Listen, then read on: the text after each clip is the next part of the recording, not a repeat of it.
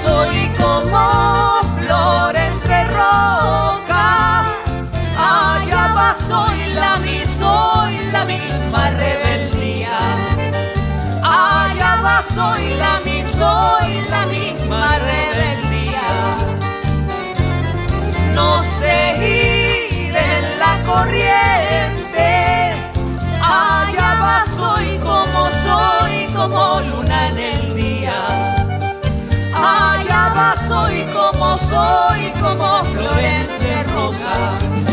Habla de mí la gente con impotencia, porque yo les recuerdo, ay, ay, ay, desobediencia. Habla de mí la gente, ay, ay, ay, con impotencia. Desobediencia y sí, como quisiera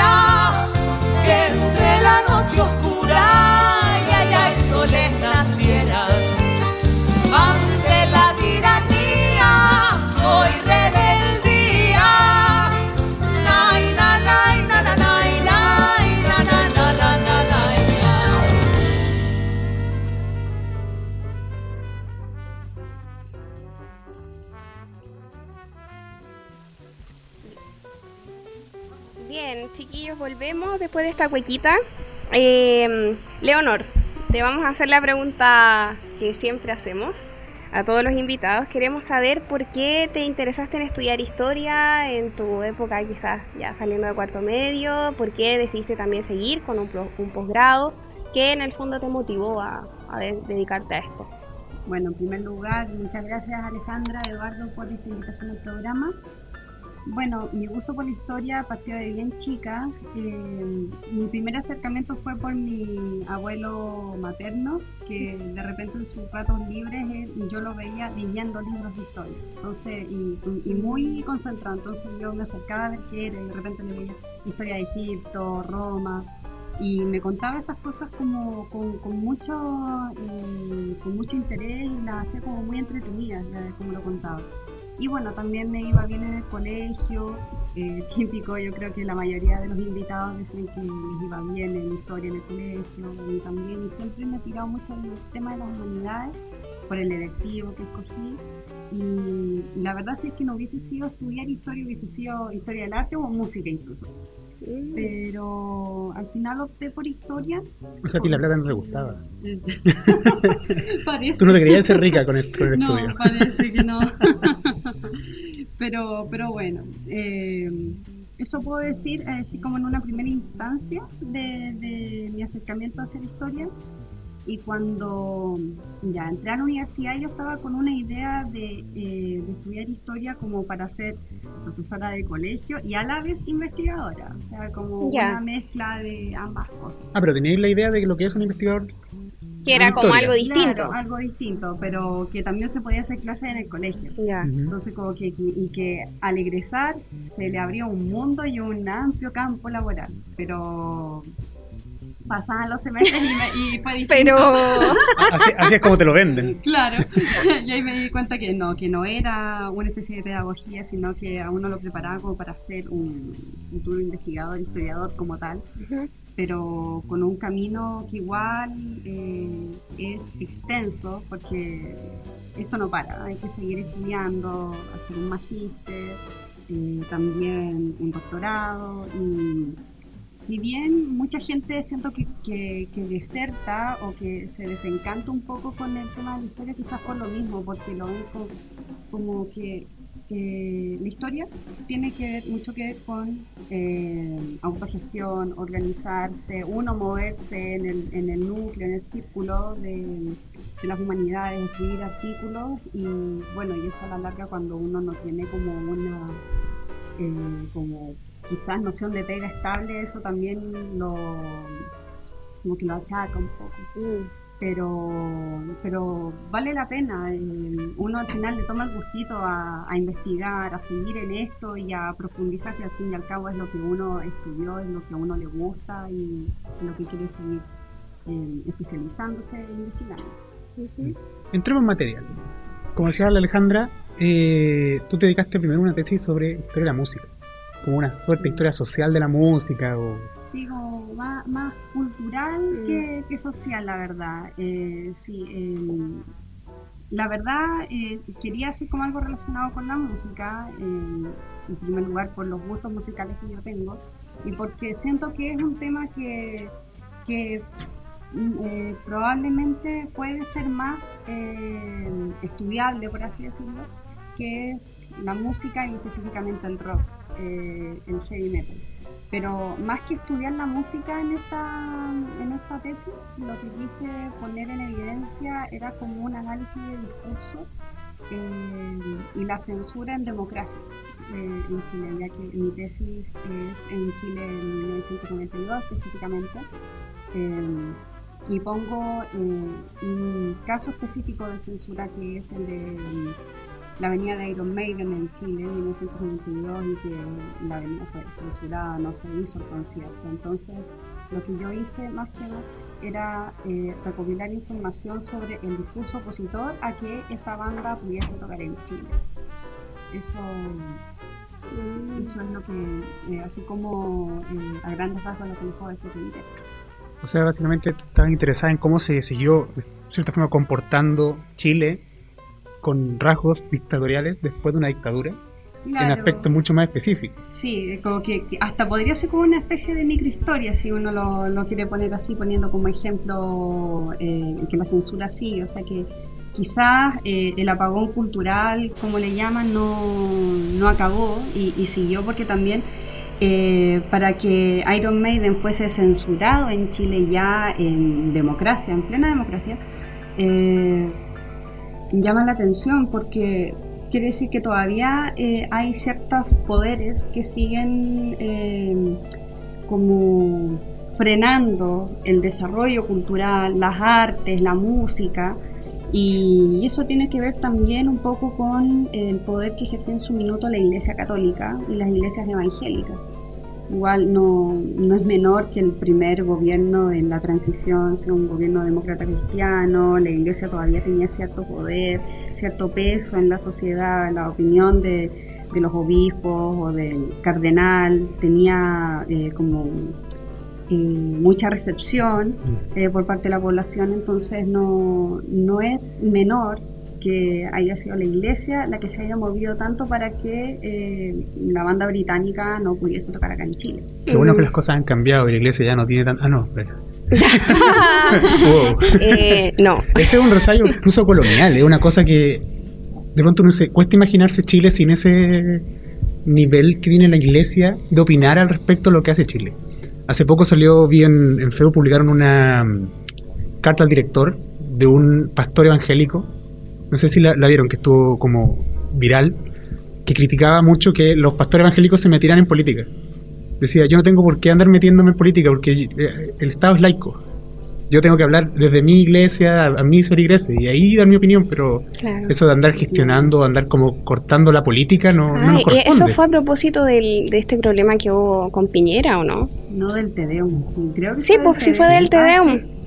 Porque se descubrió que había un pastor que había hecho campaña y que había sido gobernador, Mm. designado durante el, el Sí, gobierno yo de creo que también responde a todo lo que se ha, pas- ha pasado los últimos días con el aborto y con, con el pañito de la inmundicia. Es que sabes que de repente se, se piensa que ya no tiene tanto poder la iglesia y en realidad lo siguen teniendo. O sea, más allá como de quizás hacer como una intervención estructural, eh, siguen teniendo mucho peso sobre su opinión, sobre tener como esta facultad y sentirse como con el derecho de, eh, de publicar y de difundir su, su pensamiento. Y también porque están avalados por un asunto de moral, como casi de, de moral o de sentido común de la moral, que son muy propios de ellos y que finalmente, como, ok, yo, yo no creo, yo no estoy de acuerdo con la iglesia, pero sí, mi moral también me lleva a pensar como ellos. Y es como, eso sí, eso es iglesia, eso te lo inculcaron de chiquitito. Claro.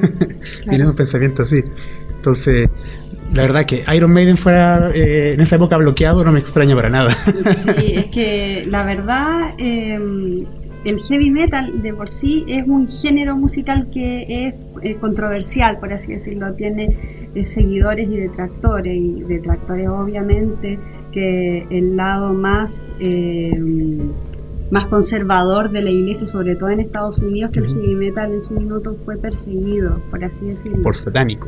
Por satánicos, por las letras que incitaban a, eh, contra la moral y las buenas costumbres, muy sexualizadas también las letras, eh, que incluso también podían incitar o al satanismo o al suicidio o también a matar personas. Entonces, eh, eso significa que se toma como muy en serio, muy al pie de la letra, las canciones también de las bandas. Y vemos también en esa época, me acuerdo que había un, un predicador eh, que se llamaba Jimmy Swaggart, que pucha, reunía pero masas y daba sus discursos y la gente lo seguía, era un pastor evangélico, creo, si mal no recuerdo. Y también eh, él mucho despotricó contra el rock en general. Y muchos eh, escritores evangélicos y, y algunos católicos eh, hablaban de bandas que las catalogaban como satánicas, hicieron como una especie de lista negra de bandas que deberían ser censuradas y entre esas uno se encuentra con bandas que cuando han sido satánicas, por ejemplo Electric Light Orchestra, Pink Floyd, no sé, como Led Zeppelin, igual que tienen como que supuestamente tienen un mensaje subliminal en sus letras que te incitan a y estaba muy de moda en los 80 el tema de escuchar las canciones al revés y que en la, en la cinta... El diablo es magnífico. revés, claro, te entrega un mensaje de adora al diablo, el diablo es un magnífico y ese tipo de cosas y, y lo hacían eh, para que la gente tuviese cuidado con esa música y que no la escucharan. Pero, y Claro. eso es, por eso digo, es muy colonial, porque en la colonia, de hecho, en la, en la época medieval está el índice de libros prohibidos, Claro. Y ahora, ¿qué sería como el Index Musicorum Prohibitorum? Ah, Claro, es idea. como el mismo principio. Es como no escuchen esto porque no es correcto. El- hay un documental sobre el Opus Dei que el, muestran en la, mm, la Universidad de los Andes. Y el bibliotecario de la Universidad de los Andes, lo- lo- ¿te acordás? Creo que lo vi contigo. Era, decía, no, es que aquí no tenemos a Nietzsche porque Nietzsche hace mal. Yo lo leí muy joven y la verdad, yo que estaba preparado para leerlo, pude leerlo, pero a los jóvenes les puede hacer muy mal leer a Nietzsche. Dijo, ¿cómo, cómo le dices a alguien que no lea algo? es como, no, tú no puedes crecer más allá de esta barrera. Tienes que crecer aquí en un circulito y de ahí no te salgas. Y- Claro, Y, y básicamente es lo mismo. Claro, eso es lo que querían inculcar más que nada eh, a la juventud, porque ¿cómo, cómo partió esto? ¿Cómo partió esta polémica? Eh, se supone que Iron Maiden en el año 92 iba a hacer una gira mundial eh, por un disco que habían sacado, Fear of the Dark, y eh, dentro de esta gira mundial incluía Chile. Y al salir esta noticia, los medios de prensa y lo, lo informaban como un concierto más Ya. como que en la venta de entradas estarán disponibles tanto, sí, en tal lugar, ningún problema, mucha neutralidad en la entrega de la información. Pasaron algunos días y el obispo auxiliar de Valparaíso, eh, Monseñor Prado Aranguis, alza la voz contra esta venida y dice que las letras de Iron Maiden incitan a eh, las cosas que yo había dicho anteriormente, a la violencia y que incluso Iron Maiden significa un virus psicológico para la juventud y una degeneración también para, Mira. para los 100 años y la palabra dando vuelta. Sí, La para teoría. los jóvenes, sí. Así es, entonces de a poco eh, varias voces se han ido sumando a esta a este llamado de Monseñor de que, que hacía un, un llamado de atención a las autoridades de que por favor no solamente que censuren el concierto, que ni siquiera ingresen al país a, a modo de Mm. turistas, que ni siquiera ingresen. Y a esto se sumaron algunos sacerdotes, no toda la Iglesia Católica se sumó a todo esto, sí, pero fueron estas personas, sobre todo Monseñor Prado Aranguis, que más salió en los medios, en las noticias, incluso en YouTube hay re- registros de, de sus declaraciones y del noticiero que está mostrando la entrevista a Monseñor que decía que no, que no pueden entrar. Y e incluso también creo que el intendente de Valparaíso se sumó a esta petición.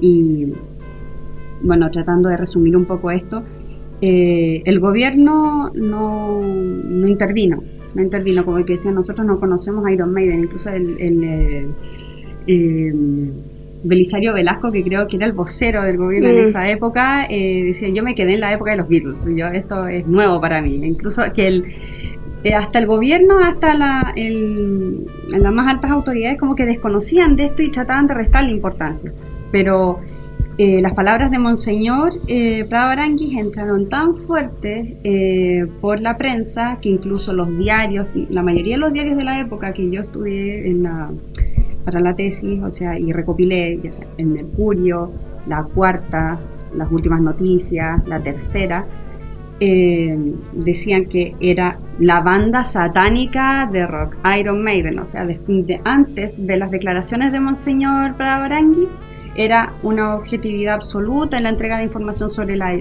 venida de Iron Maiden para este concierto, pero desde las declaraciones eh, lo- los medios de prensa cambiaron absolutamente y hablaban de la banda satánica, ya con Ah. ese calificativo, banda satánica de rock. Y no, y la iglesia se opone, y distintas personas, incluso eh, hubo una marcha de evangélicos que se concentraron, si mal no recuerdo, en la Plaza de Armas, ale- eh, alegando de que por favor no ingrese Iron Maiden.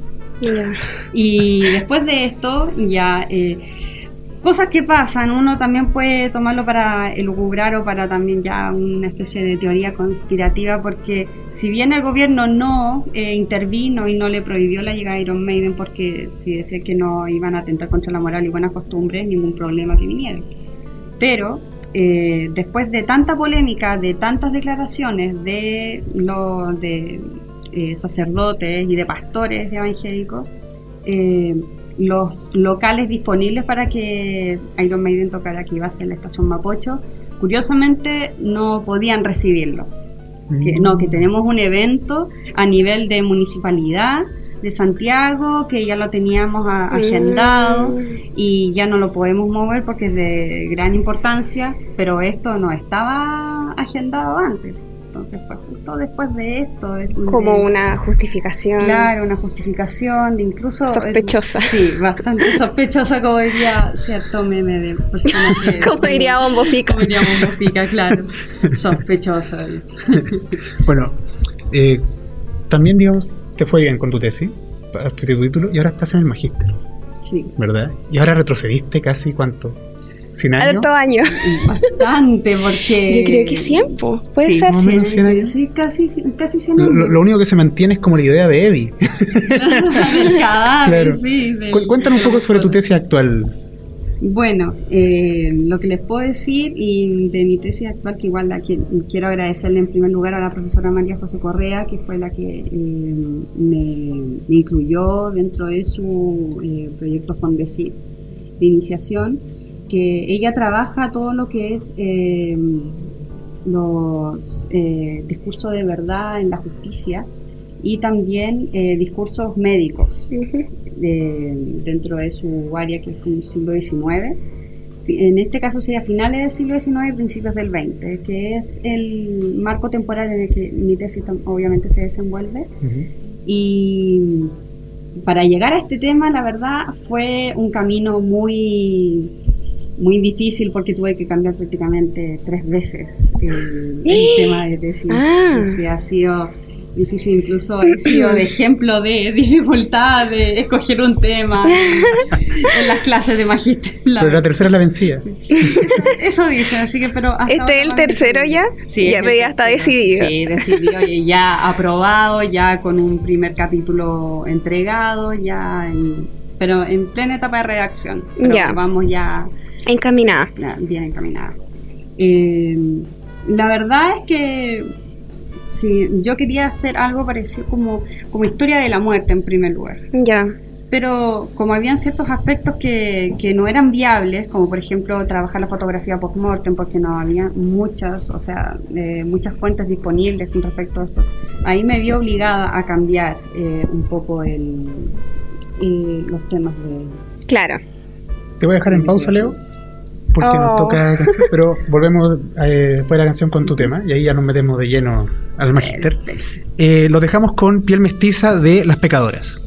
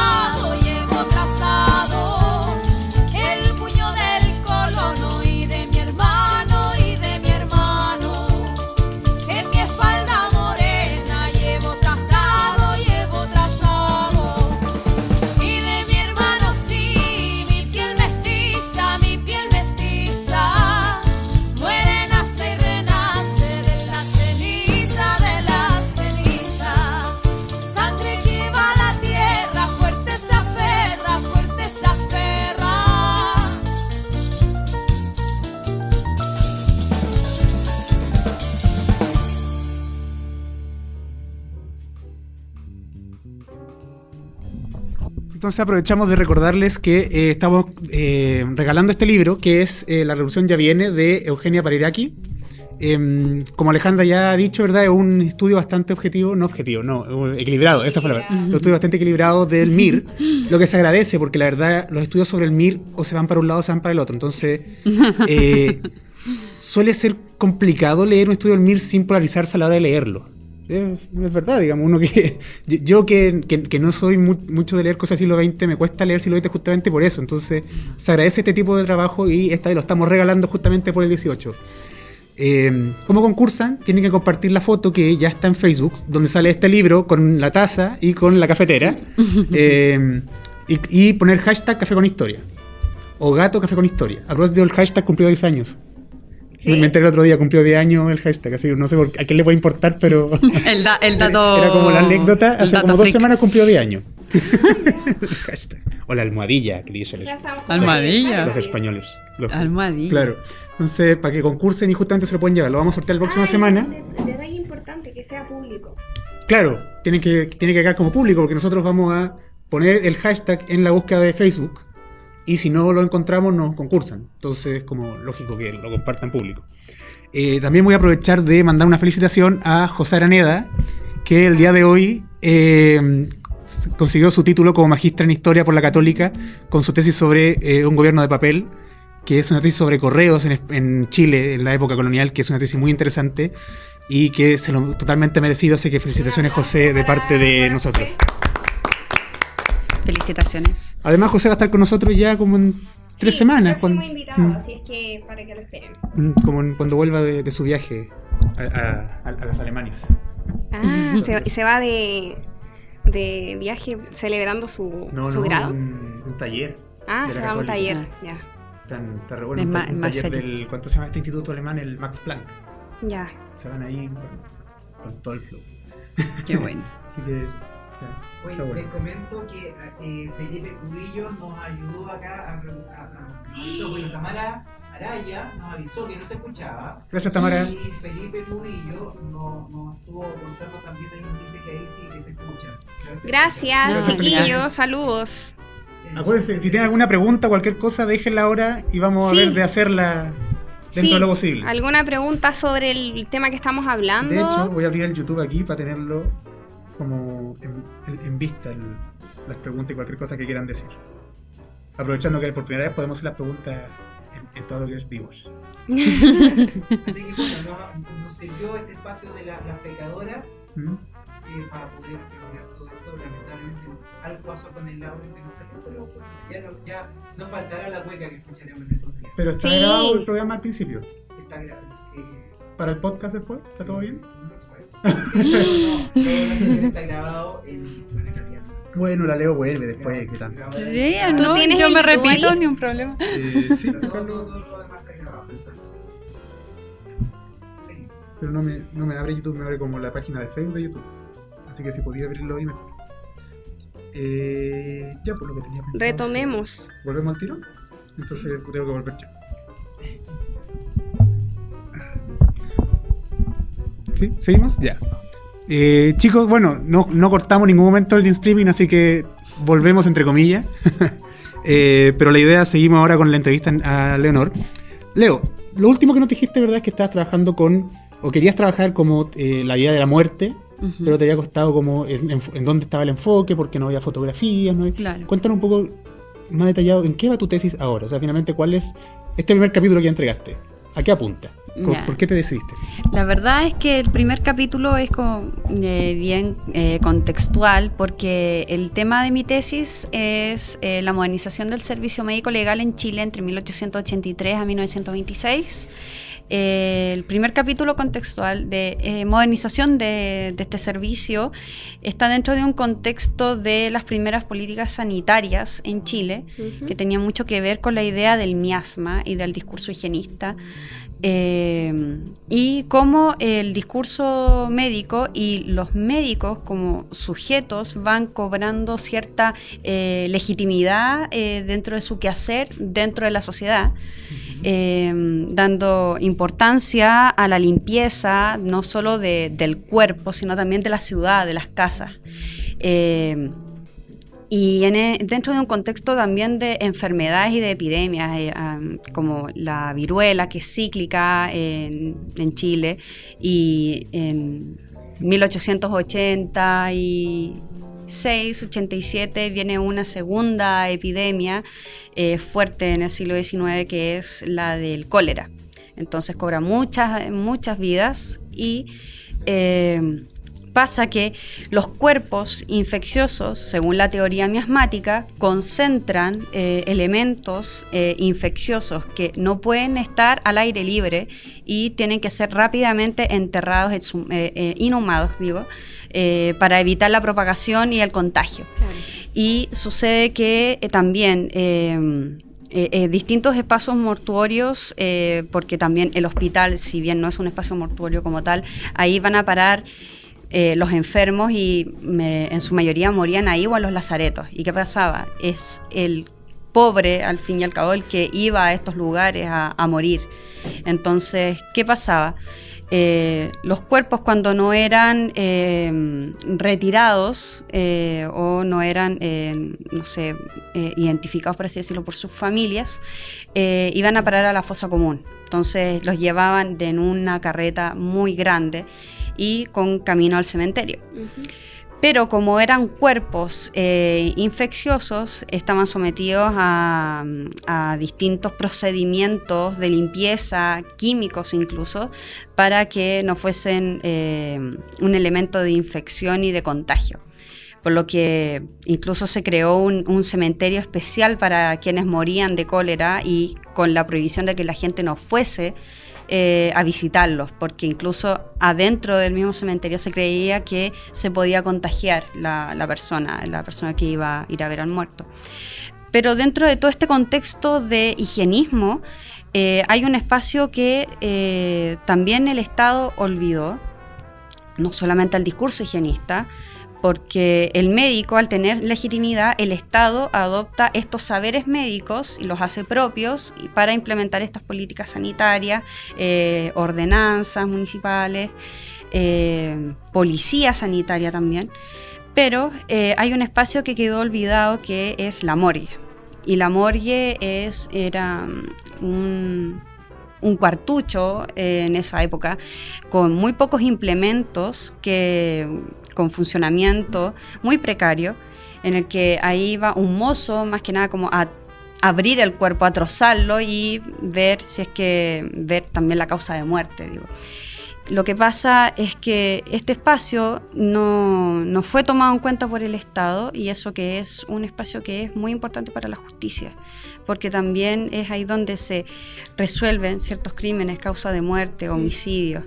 Y este espacio eh, eh, olvidado, recién los médicos legistas de la Universidad de Chile eh, le toman peso a esto y, dicen que esto hay que cambiarlo, hay que modernizarlo. Estamos a años luz de Europa y el, faro iluminador de la medicina legal, obviamente que es Europa, y también eh, en específico Escocia, la Universidad de Edimburgo, que eh, se le conoce por ser un, eh, un paradigma de la medicina legal.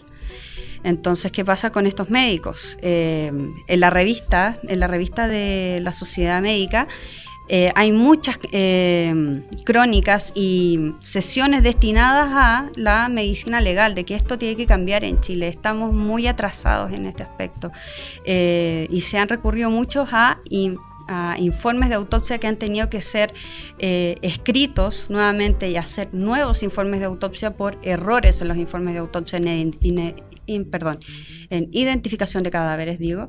Entonces eso ya demuestra eh, una, una falencia y una carencia en este servicio, que se, se nota un atraso y eso es lo que estos médicos están reclamando en, en, su, eh, en sus sesiones, digo, de la sociedad médica. Eh, bueno, y es que me imagino yo, en general Chile siempre está atrasado con, Claro. con- con Europa, con Estados Unidos, con, con cualquier país que no sea americano, de hecho. Pero también es porque en la época es tecnológicamente, lo hablábamos con, eh, con Felipe la semana pasada, las tecnologías médicas se están creando, o sea, no hay, me imagino, congeladores para mantener los cuerpos, ¿verdad? ¿O sí? O sea, en aquellos tiempos, eh, más que congeladores, eran como unas, unas cámaras especiales, no como las que conocemos hoy en día, pero eh, a diferencia de Europa, eh, aquí era como con hielo, Claro, con, con bueno. hielo al cadáver para que por lo menos eh, se conservara que fuese un día, una noche, porque no tampoco podría estar mucho tiempo expuesto, sobre todo por estas ordenanzas, por las epidemias, porque el cuerpo, el cuerpo al ser infeccioso había que enterrarlo.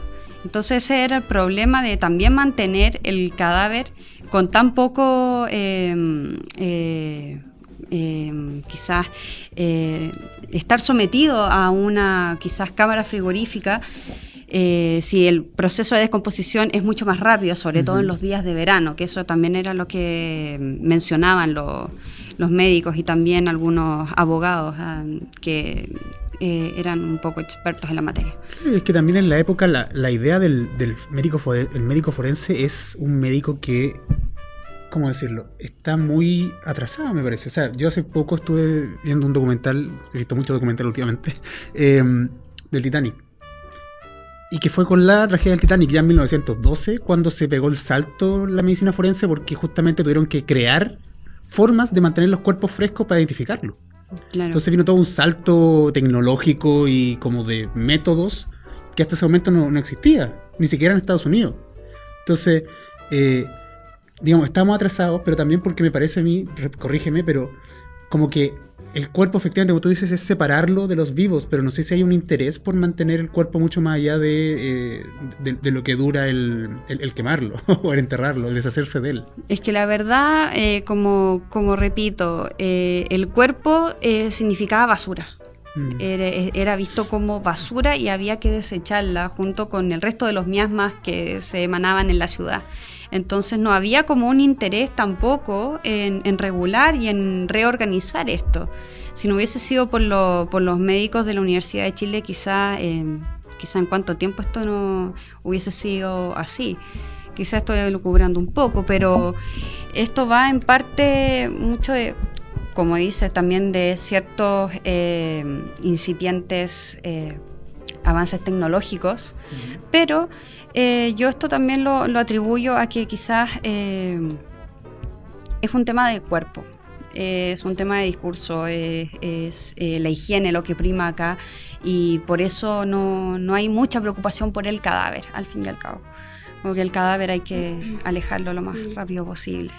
Oye, Lea, ¿y de qué año estás hablando más o menos? ¿Cuánto tiempo transcurrió en que, por ejemplo, está primero la morgue, ¿cierto? Que tú dijiste que era como un cuartucho, que no tenía muy buenas condiciones. Quizás las, las condiciones que se dan después eh, no son como las que conocemos hoy día, pero son un poco mejores. ¿Cuánto tiempo transcurrió más o menos? La verdad fue un, un- un camino largo porque para que recién el Estado interviniese y, el y, y los eh, llamados de atención de los médicos legistas de la Universidad de Chile fuesen escuchados, estamos hablando de 1900, 1901 en, pri- en primera instancia y, eh, el y la acción estatal se vio recién en 1915 Porque no se destinaban los suficientes recursos en su momento para una reorganización. Eh, pero hay un, un punto de inflexión en esto, que es en el año 1909, eh, donde hay un caso muy emblemático criminal que se le conoce como el crimen de la alegación alemana o el caso Becker, que se trataba de la supuesta muerte de un diplomático alemán que murió en un incendio encuentran el cuerpo, esto ocurrió en Santiago, en la calle Nataniel, ahí exactamente se ubicaba la, la legación alemana. Cuando encuentran el cuerpo está prácticamente carbonizado, pero tuvieron que recurrir a dos, tres autopsias para poder identificar el cuerpo. Y llamaron incluso a un anatomopatólogo alemán para resolver esto y recién eh, eh, Valenzuela Basterrica, que trabajaba ahí en, en la Facultad de Odontología, creo, de la Universidad de Chile, él, por eh, identificación de mandíbula, pudo descubrir quién, en- quién era en realidad el cadáver que estaba ahí. Recién por un tema de, de dentadura, más que por un trabajo de cuerpo, porque el crimen en todo caso fue como bien... eh, bien bullado, porque se supone que el cadáver que estaba aquí era el del diplomático, el de este canciller alemán, que lo habían asesinado porque se ve que tenía una puñalada en el corazón. Y eso era lo que lograron más o menos identificar por las ropas. Pero por el examen de la mandíbula que hizo Valenzuela Basterrica, se dieron cuenta de que no era el, eh, Ah, Guillermo Becker, el- la, que así se llamaba, el canciller, sino que era el portero de la, del, del edificio y que incluso fue el diplomático que le cambió las ropas, él mató al, al- a este portero y eh, arrancó. Arrancó y pero bueno, lo apresaron ahí tratando de huir hacia Argentina y bueno, eh, incluso a este, a este cadáver, a este supuesto eh, Guillermo Becker asesinado le habían hecho funerales con honores, le hubo... eh, ¿Cuánto tiempo después se supo eso? esto fue, pasaron como meses, tres, cuatro meses, y gracias a, a- a la identificación de los dientes se pudo lograr esclarecer quién era la víctima. Y cuando se pensaba que, que era eh, Guillermo Becker el que había sido asesinado, no, él fue el victimario. Porque era con el objetivo de robarse una- un- unos dineros que estaban ahí en el edificio. El portero es muy probable que lo haya visto.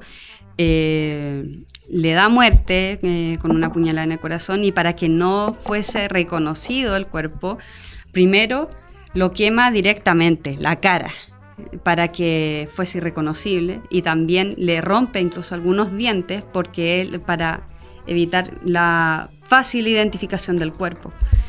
Eh, también le lesiona una pierna porque Guillermo Becker tenía una lesión, tenía eh, una, una fisura en, su pierna, entonces en el, en el hueso de la pierna digo, y eh, lo hace de tal manera de que él es la víctima para que no fuese reconocido y aparte también aprovecha de quemar el edificio para que sea mucho más difícil la labor de identificación del cuerpo y por eso tantas eh, autopsias realizadas, pero también da, da mucho que decir la, la medicina legal, tanto que se hayan demorado que otro facultativo, otra persona, por identificación de dientes, pudo se pudo lograr esclarecer este crimen. Y nadie se lo ocupó del portero.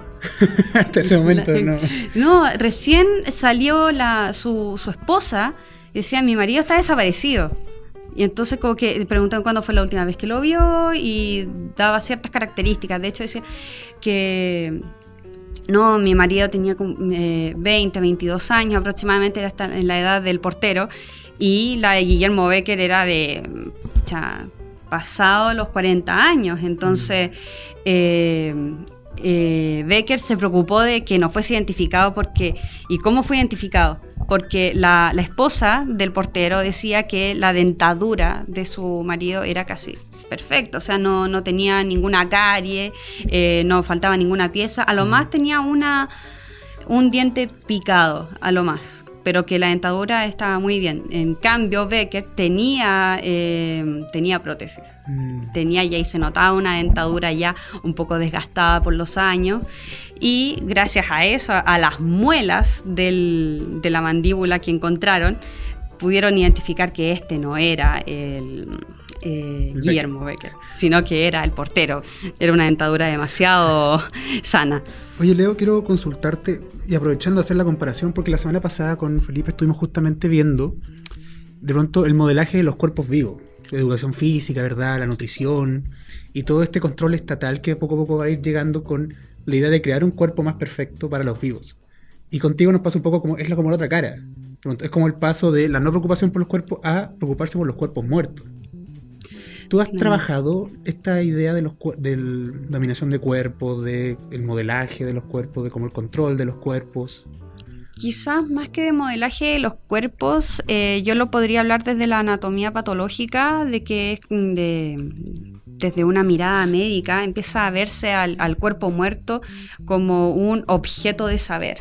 Y quizás hay como una producción de saber, de saber médico y también de, de controlar estos cuerpos. Y también hacerle un seguimiento a estos cuerpos eh, de materia, en materia de eh, identificar también el número de defunciones, pero una preocupación así como tal eh, por parte de la medicina legal viene mucho después, porque todavía está esta noción de los miasmas, de no exponer el cuerpo. De hecho, este cuerpo... que ya es prácticamente objeto y que se le denomina desecho, es, eh, es un reflejo de lo que es eh, la, la, decadencia de la ciudad. Entonces pasa de ser un, un, objeto de estudio a un objeto desechable, que puede ser perfectamente eh, considerado basura más que hay que alejar de la ciudad y ahí cambia un poco la concepción del cuerpo muerto. Incluso en estos tiempos de, de epidemia se acaba en parte el ritual fúnebre de, los funerales como tal, el velorio, de los entierros, sino que eh, se hace lo más rápido posible para evitar el contagio. O sea, eh, ya se, incluso se le pierde el respeto al, cuerpo. Mm. Oye, Leo, tengo unas preguntas. la verdad.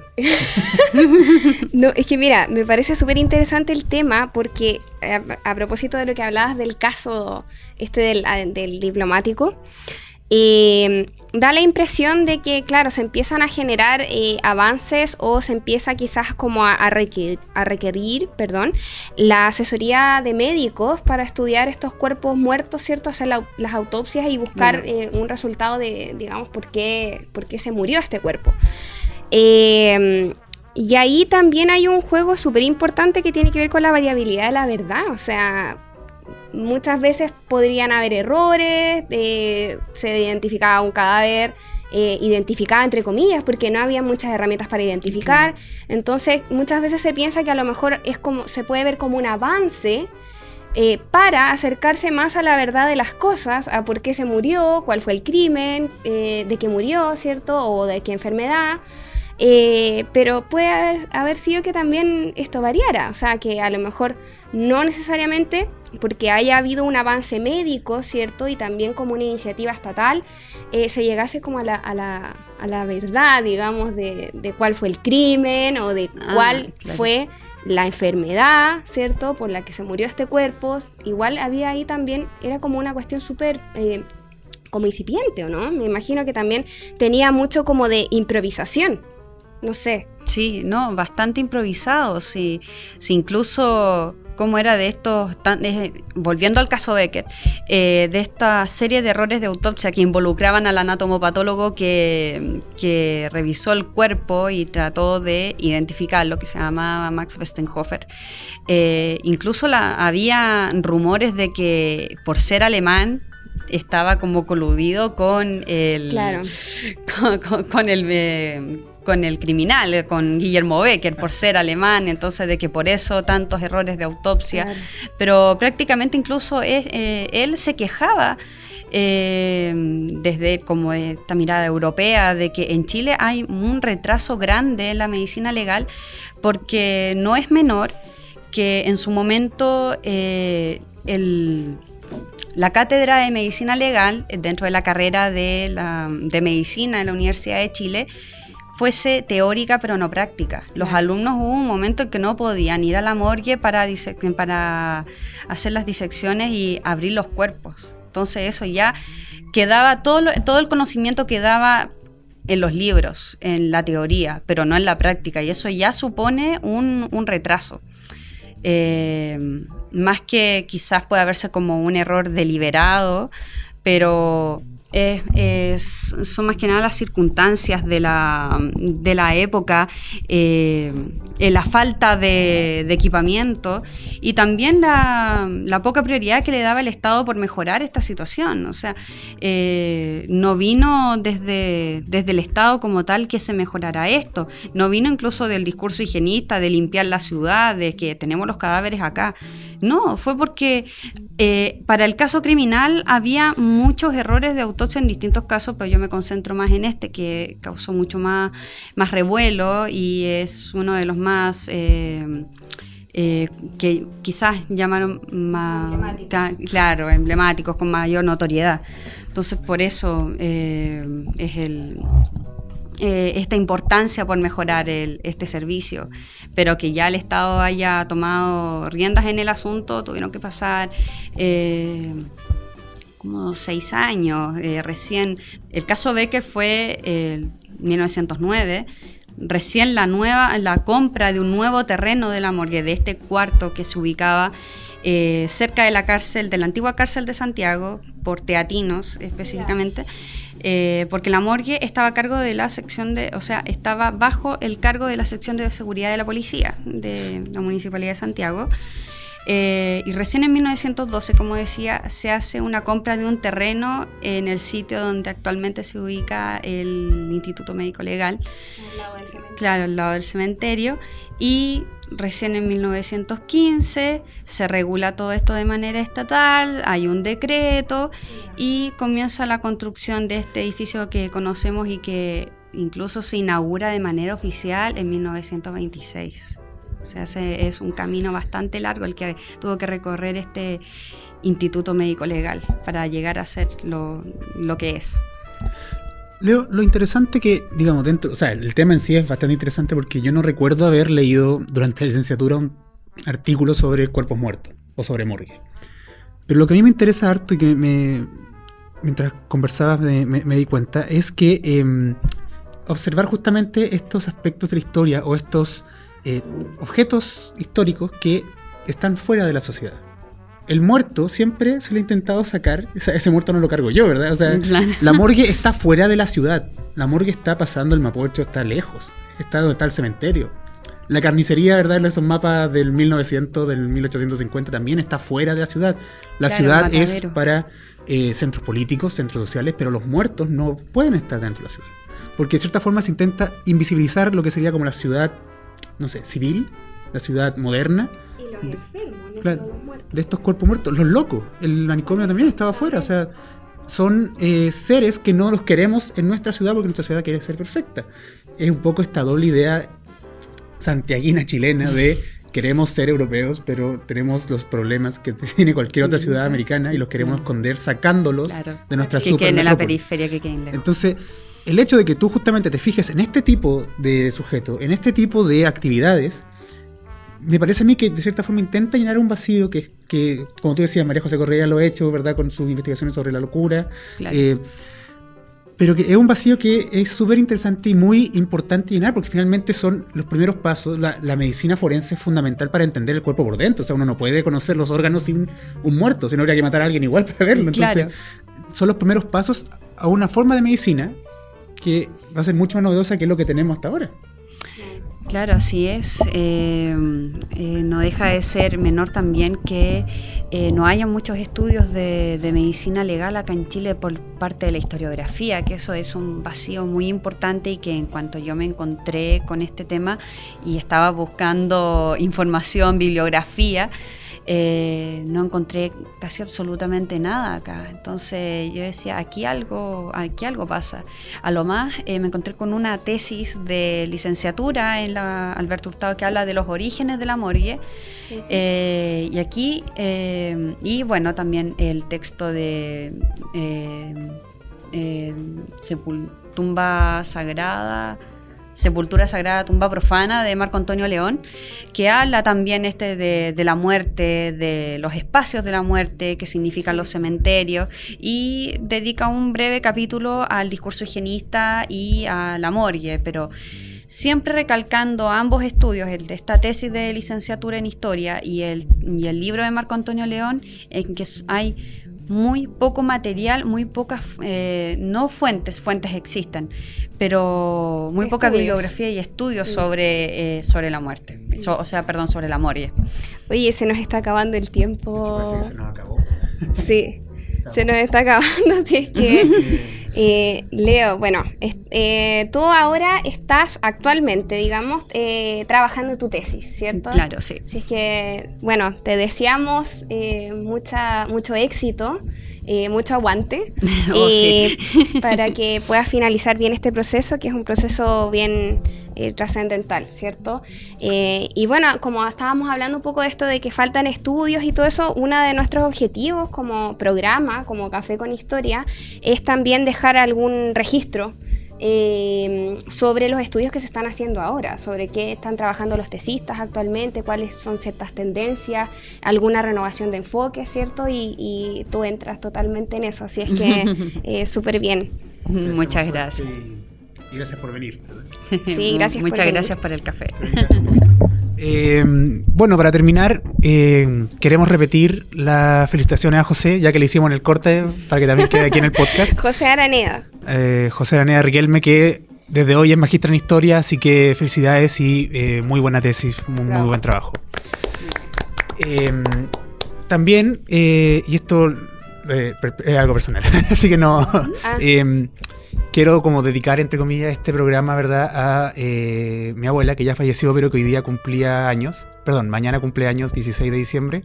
Así que eh, ella estaría, siento muy contenta, digamos, que esto, este, este tipo de proyectos saliera a la luz porque le gustaba harto la historia y le gustaba harto cuando conversaba conmigo historia. Así que también le dedico el programa a ella. la recordamos hoy. ¿Algo más que decir? Eh, no, parece que na- nada más. Ya recordamos sobre el concurso. Estén atentos al fanpage. Ujú. Eh, siempre estamos dando avisos. Agradecemos a eh, Librería Leviatán Sí. por sus donaciones y también a eh, Videoclon, el estudio que estamos ahora grabando este programa. Sí. Eh, pueden escribir justamente para este tipo de programa y para cualquier eh, medio audiovisual que les interese a estudio.videoclon.cl comunicándose con esta misma infraestructura o mejor aún. Así que eh, Muchas gracias. Videoclon. muchas gracias a todos y nos vemos la próxima Nos semana. vemos en la próxima. Feliz eh, 18. Buen fin de semana largo.